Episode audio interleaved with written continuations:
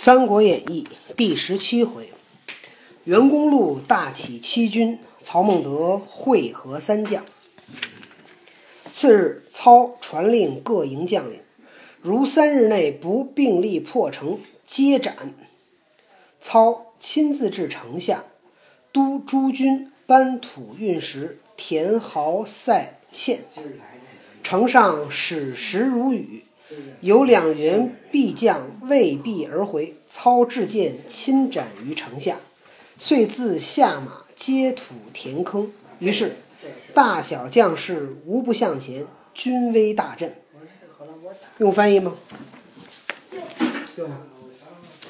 第二天，曹操呢给各营将领呢下命令说：三天之内，要不大家一起努力把城破了，全杀土。曹操呢也亲自来到城下。亲自监督军士搬石头、搬土，把那个填壕沟，从城上往下射的箭啊，石头跟下雨似的，叮咣五四往下扔。有两个偏将，他害怕，就往回退。曹操拿着剑，亲自把这两员将就给杀了，然后自己也下马，也往那坑里填土。你想，主帅呀！下来亲自干活，这大小将士一看，好家伙，主帅都动手了，咱也别那个什么了，别别偷懒了，赶紧吧！军威大振，城上的军士呢抵挡不住了，曹兵争相上城，斩关落锁，大队拥入。李绩、李丰、陈纪、岳就、梁刚都被生擒，操令皆斩于市，全部杀掉。焚烧伪造宫宇。宫使殿宇，一应犯禁之物，寿春城中收掠一空，商议欲进兵渡淮，追赶袁术，把那个袁术的这个宫殿全烧掉，所有他不该有的东西全部焚毁，把这个寿春城里边搜刮一遍，然后就商量，咱们过淮河追袁术吧。荀彧谏曰：“年来荒旱，粮食艰难。”若更进兵，劳军损民，未必有利。不若战回许都，待来春来春麦熟，军粮足备，方可图之。操踌躇未决。荀彧说：“今年啊，大旱，粮食不够。咱们现在要再进兵，那对于当兵的，对于老百姓来讲，可就都受损失了。这可可能是不利的。咱们啊，回许都吧。但明年。”麦子熟了，粮食多了，咱们再来打。曹操呢，有点犹豫不决，踌躇未决，就跟这犹豫。忽报马到，忽报马到，报说张绣依托刘表，复肆猖獗，南阳、江陵诸县复反，曹洪拒敌不住，连输数阵，今特来告急。操乃持书与孙策，令其跨江布阵。以为刘表疑兵，使不敢妄动，自己即日班师，别意征张绣之事。临行，令玄德仍屯兵小沛，与吕布结为兄弟，互相救助，再无相亲。吕布领兵自回徐州，操密谓玄德曰：“吾令汝屯兵小沛，是掘坑待虎之计也。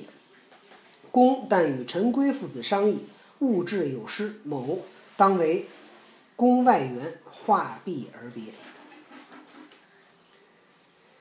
忽然呢，这个探报来报告说，说张绣啊，依托着刘表，又跟那儿造反了。南阳和江陵的各县呢，也造了反。曹洪呢，挡不住，已经输了好几阵，现在呢，特来告急。曹操呢，就派人给孙策送信。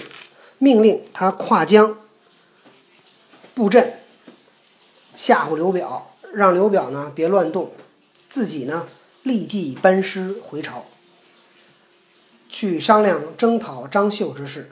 临走呢，命令小沛，命令刘备仍然驻扎在小沛，和刘布呢结为兄弟，和吕布呢结为兄弟，互相救应，不要互相侵扰。吕布带兵回到了徐州。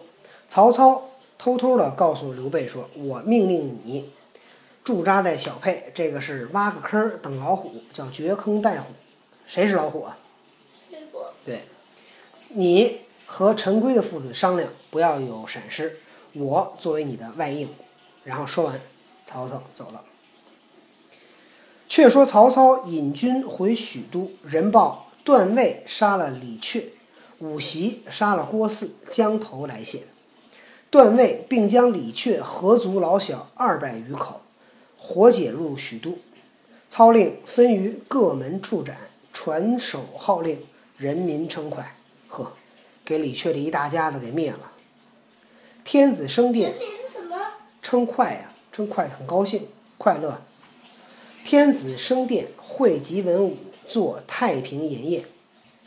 封段位为荡寇将军，武袭为田鲁将军，各引兵镇守长安。二人谢恩而去。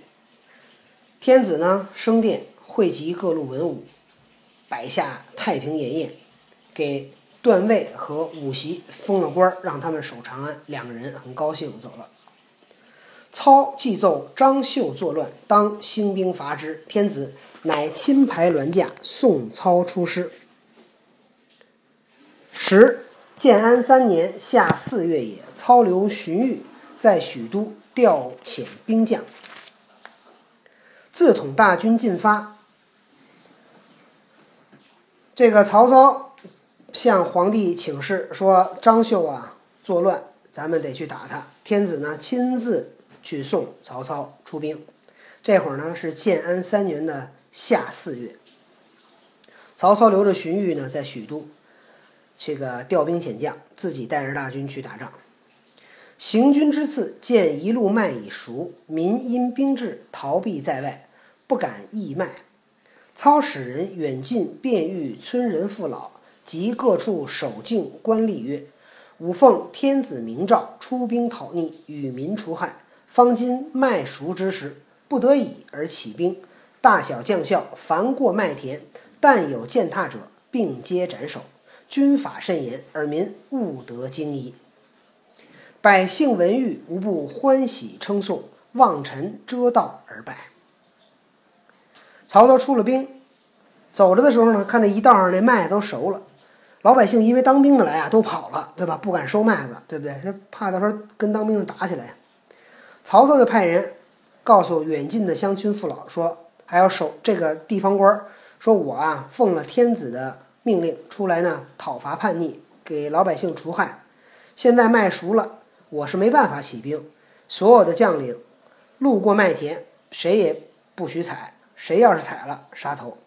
我的军法很严，老百姓你们不要害怕。”老百姓听说了以后啊，都非常的高兴。在这马路边上呢，就送送曹操。哎呀，曹操这军队真好，嘿，不欺负老百姓。官军经过麦田，皆下马以手扶麦，递香传送而过，并不敢践踏。操乘马正行，忽田中惊起一揪，那马眼生窜入麦中，践踏了一大块麦田。操随随呼行军主簿，拟议自己贱麦之罪。主簿曰：“丞相岂可议罪？”操曰：“吾自治法，吾自犯之，何以服众？既至所佩之剑，欲自刎，众即救助。官军听到了曹操的命令，路过麦田的时候呢，都下马，不在马上走，对吧？他怕那马把麦子给踩了，用手扶着那麦子，千万别踩啊！再踩一下子，给杀头了，就不敢踩。曹操骑着马走，突然那个田里边飞起一鸟。这马呀，被吓惊了，噌，窜到麦田里去了，踩坏了一块。曹操呢，就把那个随军主簿叫过来，说：“问问我这样犯了什么罪呀？”主簿说：“丞相怎么能说犯罪的事呢？”曹操说：“我自己制定的法律，我自己犯了，啊，我怎么能够服众呢？”拔出宝剑来就要自杀，大家赶紧给曹操拦住。郭嘉曰。古者春秋之意，法不加于尊。丞相总统大军，岂可自戕？操沉吟良久，乃曰：“己春秋有法不加于尊之意，吾姑免死，难以见割自己之发。至于帝曰：‘割发全代首。’嘛？他上来了。啊，你让他下去。下下下去。好。哎哎呀，下去。使人以发传示三军曰：“丞相见脉，本当斩首号令，今割发以待。”于是三军肃然，无不领遵军令。后人有诗论之曰：“十万貔貅十万心，一人号令众难尽。拔刀割发全为首，方见草满诈树身。”曹操这儿自杀呢，郭嘉就说了：“说呀，古代呀，春秋有这么个说法，说法不加于尊，你就是尊，你是最大的这官，这法律啊不能用在你身上。您带着军队怎么能自己杀自己呢？”曹操想了想，说：“哦，既然春秋上这么说，那我就不死了。”说着，拿剑把自己的头发割下来，扔在地上，说：“我把头发割掉，代表杀头。”命人拿着曹操的头发。去告诉三军，丞相把麦子采了，本来应该杀头，现在咱们割头发来代表杀头。于是三军很害怕，哎呦，丞相采了麦子都要割头发，那咱们采麦子肯定得死啊，都害怕，所以都要遵守军令。后面呢，后人呢就写了个诗，说十万貔貅十万心，貔貅就是什么呀？特别勇猛的军队。一人号令众难进，一个人下了命令啊，大家伙都很难都去听。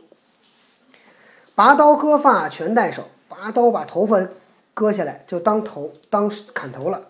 方见曹满诈树身，说曹满曹操啊，就割头发蒙这帮士兵。实际上这个人呐，这叫什么呀？罗贯中这么写是不对的，知道吧？